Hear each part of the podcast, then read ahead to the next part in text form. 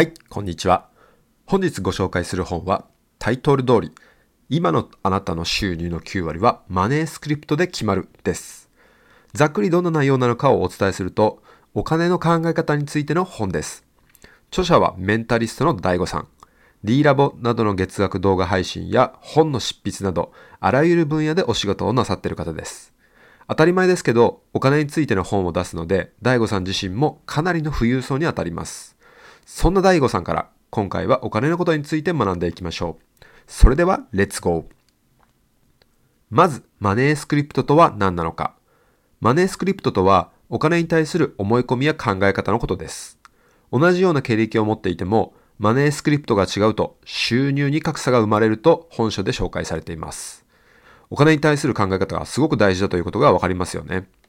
本書は読むだけでお金持ち体質に変わるメソッドがいくつも紹介されています。じゃあそんなお金持ちがどんなマネースクリプトを持っているのかをご紹介していきます。まず一つ目。貯金は大切だ。いやもうこれめちゃくちゃ当たり前のようで実はできてないことですよね。その理由はですね、節約が抜け落ちてるからと言います。お金持ちになるには稼ぐという行動に目が行きがちです。ただ本書ではお金を貯めるなら稼ぐよりも節約が大事だと紹介されています。実際にアメリカで1万人以上のミリオネあの消費行動や資産を調査した結果ですね、稼ぐことよりも節約を優先している人の方が多かったそうです。お金持ちはバリバリ稼ぐイメージがあったんで意外ですよね。じゃあどうすればいいのか答えは明白です。無駄遣いしない。もうこれしかありません。もうそんなこと分かってるわって怒られそうなんですけども、皆さん、どうぞ胸に手を当ててみてください。私自身もそんなに無駄遣いしないタイプだなと思ってたんですけど、ただ本書を読み進めてるうちに結構無駄遣いしてることに気づきました。本書では無駄遣いする人がハマるトラップをいくつか紹介しています。そのうちの一つとして、同調バイアスというトラップがあります。同調バイアスとは知らず知らずのうちに周囲の行動を参考にして行動を変えることを言います。つまり周囲の人を基準に自分が消費や行動行動行動をし、ん？購買行動をしているので無駄遣いしてしまうというトラップです。私の無駄遣いの例をもとにもう少し深掘りしていきましょう。私はですね、オンラインゲームが好きで、昔 Apex Legends というゲームを友達とやってたんですけども、基本プレイは無料なんで、お金を払わなくても楽しめるゲームっていうなって、ゲームになってるんですね。ただ、一緒にやってる友達がスキンという、いわゆる自分が操作するキャラクターの衣装にお金をかける人だったんです。で、その友達は、だいたい毎月1万円ぐらいは課金をして、月によっては5万円ぐらいかけてるっていう時もありましたね。一方私は毎月だいたい2000円ぐらい。まあ多い月でも5000円とかなので、そんなに無駄遣いしてないかなとは思いますね。ただこれが同調バイアスというトラップです。僕の基準が同僚になってるのがわかりますよね。全然課金をしない人とか、そもそもゲームをやらない人からしたら5000円でも高いですよね。周囲の人を基準に行動してしまうと無駄遣い、無駄遣いが増えるので注意しましょう。対策はですね、自分の価値基準を持って購入しようとする商品が本当に必要なのかどうか検討することです。次に紹介するお金持ちマネースクリプトは困っている人たちにギブするです。ギブするとは与えるということですよね。だからといってお金を直接的にギブするわけではありません。じゃあ何をギブするのか。本書では自分が持っているリソースを相手にギブし、相手を幸せにすることだと紹介されています。リソースとは知識や情報、労力、時間、人脈などを指します。私たちは富を得たいと思ったとき、まず最初に考えることは、稼ぐことに意識が向きますよね。どんな職業が儲かるのか、どんな副業が稼げるのか、どんな投資をすればいいのか、そんなことを考える人は多いですよね。でもそのマネースクリプトでは富を得られません。本書では富を得たいなら困っている人はどこにいるのか、自分が助けられるのは何かだと紹介しています。実際に著者の DAIGO さんは D ラボという動画配信サービスで様々な人の悩みを解決する方法を紹介しています。DAIGO さん自身が論文や本を読む時間がない方の代わりに労力は労力や時間を使って得た知識を与えることで困ってる人の悩みを解決しているのです。富を得たいなら惜しみなく与えることが重要になってきます。ただ注意点が一つ。与えるだけではダメです。与えるだけだと自分だけが犠牲になってしまい、いい結果を得られません。ギブをするなら相手にも自分にも得をする関係を築きましょう。次に本書では私たち貧乏人の歪んだマネースクリプトを正すためにお金持ちのマネースクリプトとの比較を紹介していきます。本書では30以上の比較したマネースクリプトが書いてあり、全部学ぶべきの学ぶべきものです。今回はその中でも私トラが特に大事だと思った5点のマネースクリプトを紹介していきます。まず1つ目のマネースクリプトです。本書では、貧乏人は投資はプロがやるものと思い、お金持ちは投資は自分で勉強して判断するものと言っています。正直投資をやったことない私も投資というものにかなり抵抗があります。逆に投資というものこそが人を破産に導くのではないか、そんな考えすらありますね。そんな考えの人も少なくないと思います。ではまさにこの考え自体が貧乏人マネースクリプトの根源。投資というものを知らないので、その知らないものに手を出すのは怖いというマインドだからお金が貯まらないのです。もし私と一緒で怖いと考える人はですね、投資を小さく始めてみることを本書では進めています。株式とは何か、投資信託とは何か、勉強した上で少ない金額で始めることです。本書では投資がリスクなのではなく、投資を勉強しないことがリスクなのだと言っています。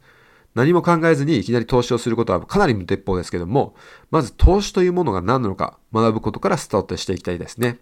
私もそうしていきます。二つ目の貧乏なマネースクリプトは、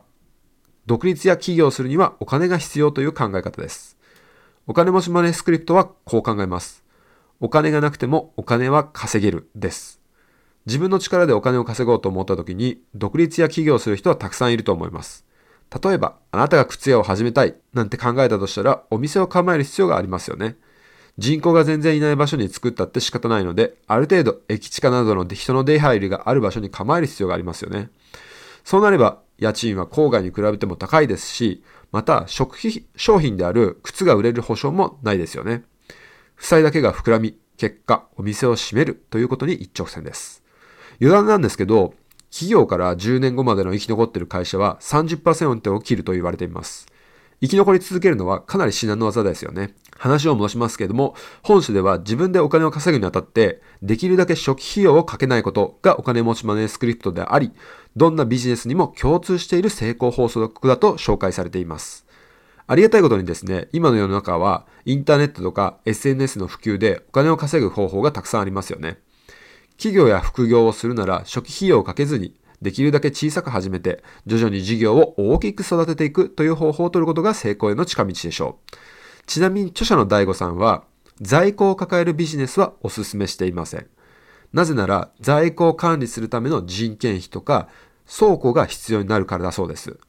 確かに毎月かかる出費となるとかなり痛いですよね。それでは3つ目です。貧乏人はお金持ちのことを他人を利用していると思い込み、お金持ちはウィンウィンの関係を作るというマネースクリプトの比較です。お金持ちは他人を利用しているという考えはですね、僕もちょっと多少あるんですけども、ただ実際にはお金を持っている人こそがボランティアや事前事業などを行っています。例えば、マイクロソフト創業者のビル・ゲイツ氏ですね。ビル・ゲイツ氏は世界一の投資家であるウォーレン・バフェット氏と一緒に寄付や啓蒙活動を行っています。お金持ちは寄付や慈善事業で自分が幸福になることを分かっているからです。事実本書で紹介されているハーバードビジネススクールや一橋大学の研究でも紹介されています。実際に一例をご紹介します。研究ではですね、道行く人に5ドルまたは20ドルが入った封筒を渡していって、さらにその封筒の中には自分のために使ってくださいという紙か、他の誰かのために使ってくださいという紙のどちらかを入れてたみたいなんですね。そしたら、自分のために使うのと他人のために使うので、どちらの方が幸福度が高いのかっていう実験をしたってことですね。結果はですね、他人のために使う人の方が幸福度が高かったそうです。人間は誰かに分け与えることで幸福を感じるので、お金持ちは富を分配することで幸福感を得ているのです。お金持ちになりたいなら相手もそして自分も大切にするような関係を築いていきましょう。4つ目のマネースクリプトです。この音声配信を聞いてるあなたも気づいたらクレジットの支払いが大変なことになっていたなんて経験はないでしょうか僕はあります。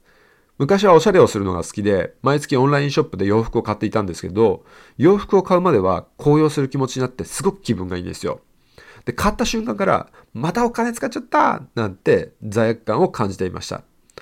さらに、翌々月の支払いにもう驚愕をしましたよね。クレジットの締め日なんか全然把握してなかったんで、先々月と先月の分が重なってかなり痛い目を見たことがあります。そんな私と一緒の経験をしたことがある人はもう要注意です。本書では衝動買いマネースクリプトという箇所で触れられていますのでお伝えします。マサチューセッツ工科大学の研究によると、買い物をするとき、現金で支払いをするより、キャッシュレスで支払いをするときの方が、支払い意欲は高まると紹介されています。つまり、現金で支払いするときは、お金がなくなるというリアルな痛みが感じられるので、踏みとどまれることもありますが、キャッシュレスになると、その痛みが緩和されるので、お金が出ていきやすくなるという現象ですね。今はお店に行かなくても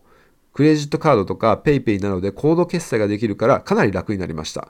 キャッシュレスの文化はですね、今後進みますので、こういった衝動買いマネースクリプトを持っている方は要注意ですね。5つ目のマネースクリプトです。貧乏人はいくらお金があっても足りないと思い、お金持ちは貯めるお金の上限を決めておくというマネースクリプトです。この配信を聞いているあなたにも、将来に漠然とした不安はないでしょうか？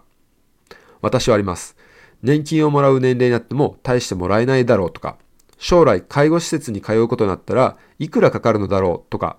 お金のことを考え出したらキリがありません。そんな私たちに本書では科学的に未来の不安を消す方法があると教えてくれています。それは将来起こるかもしれないネガティブな出来事への対策を用意しておくとのことです。先ほどの私の例で言えば、年金が仮にもらえない状況になったとしても、毎月の生活費がいくらかかるのかを出していき、出しておき、その毎月を上回るですね、不労所得を用意しておくとか、介護施設も同様で初期費用はいくらなのか、月額はいくらで何歳までお世話になるのかなどを算出しておいてですね、その費用を今のうちから投資や貯金をして貯めておくという対策が取れます。心理学者のジュリー・ケ・ノレムさんは未来をポジティブに考えるよりも最悪な状況を想像した方が未来の不安が減ると言っています。ネガティブな出来事をですね、リストアップしておいて、今のうちから対策を取っておきたいですね。備えあれば憂いなしとはまさにこのことでしょうか。さて、いかがだったでしょうか本書の収入の9割はマネースクリプトで決まるでは学ぶことがかなり多かったと思います。今回私が紹介した内容以外にもたくさん学ぶことが書いてありますし、本書の面白いところは自分がどんなマネースクリプトを持っているのかが分かったり、実際にワークがあるので何度も読み返しができる本になっています。気になった方はぜひチェックしてみてください。それではまたお会いできるのを楽しみにしています。さよなら、さよなら、さよなら。